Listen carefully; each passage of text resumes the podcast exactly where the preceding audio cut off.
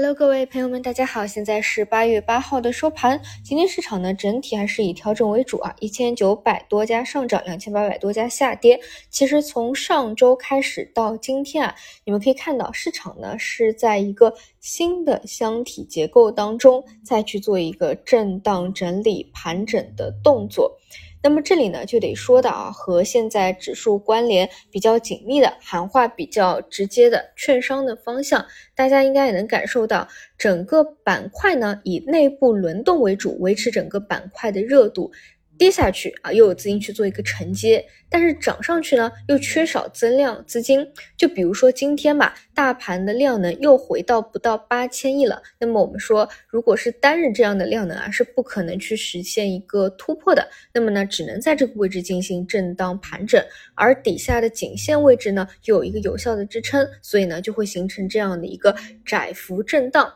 而今天中午啊，我取的这个标题名字叫“慢慢来会更快”啊，其实就是看到今天临近午盘的时候去拉了一些券商的大盘股啊，呃，我个人会觉得这个时候去拉它有利有弊吧。一方面呢，是一个稳定军心的动作，因为今天早盘啊，可能有一部分资金觉得没有什么实打实的利好，所以去摁了一些呃小盘的啊那些涨得比较高的连板的券商股。那么这个时候怎么去确认整个板块热度还在，还还有很多的资金在里面去运作它？那么就是去拉一些大票啊，把大票拉起来，让大家知道真金白银的资金还在里面去做，去响应这个活跃资本市场的号召啊，这个是利啊。但是一个弊呢？就是因为现在还是没有看到明显的增量资金嘛，啊，过早的去发动它，后面也没有连续的资金去跟啊，也不是一个立马突破的一个预期，就很容易呢再会转化为一个震荡啊，或者说在这边又要盘整的时间稍长一些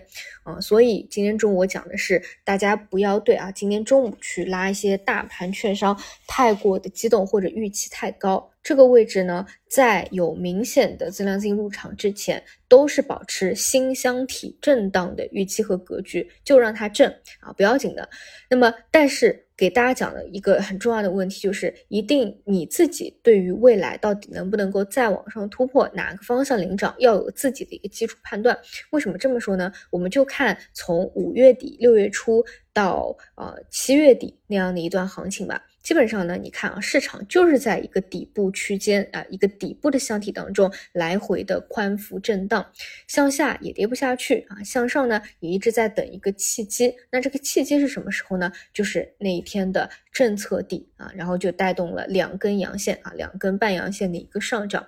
那其实呢，你回过头去看啊，会发现一个底部的位置是给你足够的时间去吸筹或者去进行一个右侧第一根阳线。的一个主线起来的一个跟随的，后面呢就是券商现在先走了第一波啊，第一第一小波段的一个行情嘛。但是呢，往往在这个震荡过程当中啊，你就会觉得市场非常的低迷啊，你既不愿意在左侧低迷的时候多去吸筹，也不愿意在第一根阳线的时候去介入啊，然后就会比较被动。那么现在你其实跟那些底部的盘整真的是大差不差，就是在盘整的时候，大家呢又会有各种各样的想法。啊，将信将疑说，哎呀，这个盘整一直不上，到底行不行？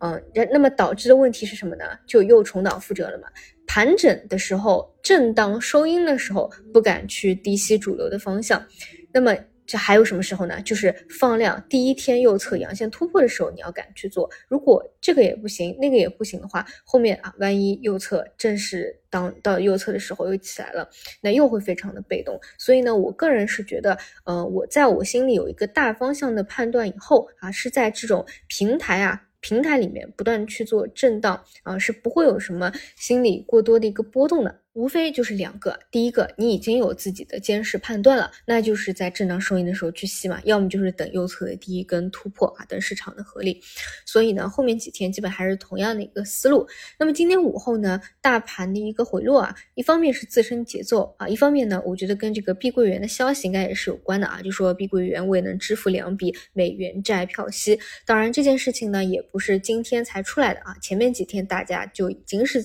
对这件事情啊有非常多的一个个忧虑了。所以呢，我一直说为什么这一波的地产，我一直说我看不太懂啊，因为我盯着港股那边，像碧桂园啊、龙湖啊这些核心啊，就是又有这种事件的影响这种大票去盯着它，你会发现走势呢非常之弱啊，基本上就来了两根阳线吧，然后其中一根阳线还是大幅冲高以后的大幅回落，然后就开始持续的这个阴跌，你回过头去看，基本又要把一个前期的涨幅啊给吞掉了。然后今天的话，碧桂园啊，无论是这个港股的股票啊，还是企业券，都是出现了一个大跌，带动港股那边的地产股啊，又是明显的一个下行啊，有好几只是跌了六个点啊，甚至十个点以上的。嗯，这块呢，我只能说，嗯，再观察观察吧。后面等碧桂园的这个事情落地解决掉以后啊，看看还有没有资金愿意去补吧，愿意去相信这个地产。这一块是一个政策底吧，嗯，这块还是得盯一下，就像碧桂园啊、龙湖啊这些港股大核心大票的一个走势啊。那在这件事情解决之前的话，不会说过度的啊去去左侧的去关注它。好的，以上就是今天晚评内容，那我们就明天上午再见。